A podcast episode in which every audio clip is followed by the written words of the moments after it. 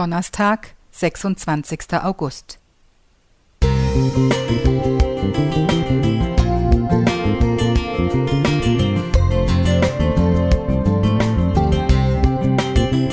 Ein kleiner Lichtblick für den Tag.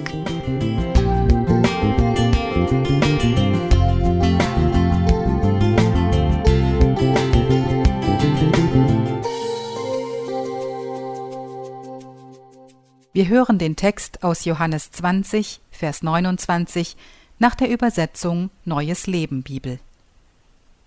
Da sagte Jesus zu ihm, Du glaubst, weil du mich gesehen hast.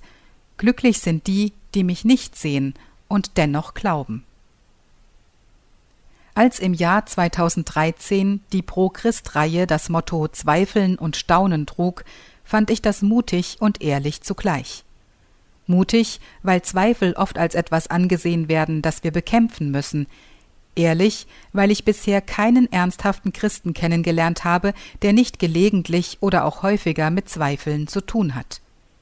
Keine Frage, Gott wünscht sich, dass wir nicht zweifeln. In der Glaubensdefinition von Hebräer 11, Vers 1 bildet für Luther das Nichtzweifeln ein Kernelement. Doch bei genauerer Betrachtung geht es weniger um die völlige Abwesenheit von Zweifel, sondern eher um Vertrauen statt Zweifel. Glaube wäre nicht nötig, wenn es nicht die Möglichkeit des Zweifelns geben würde. Das macht Jesus Thomas im obenstehenden Bibeltext klar. Wer den unanfechtbaren Beweis für die Auferstehung Jesu greifbar vor sich hat, braucht keinen Glauben mehr. Daher sind auch unsere menschlichen Versuche, die Existenz Gottes zweifelsfrei zu beweisen, zum Scheitern verurteilt. Gott hat das nicht gewollt.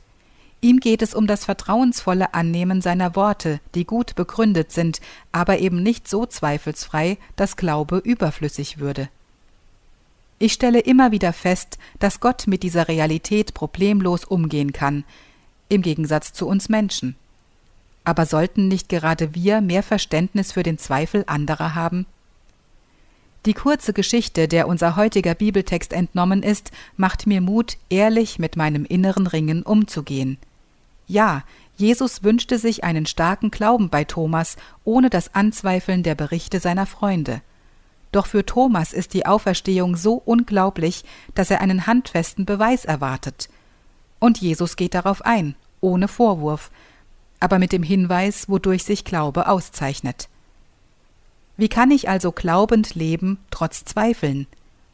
Indem ich meine Zweifel dort lasse, wo sie am besten aufgehoben sind, bei Gott.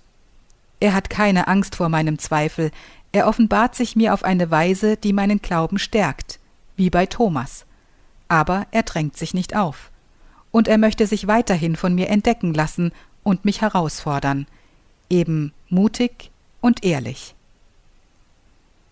Alexander K.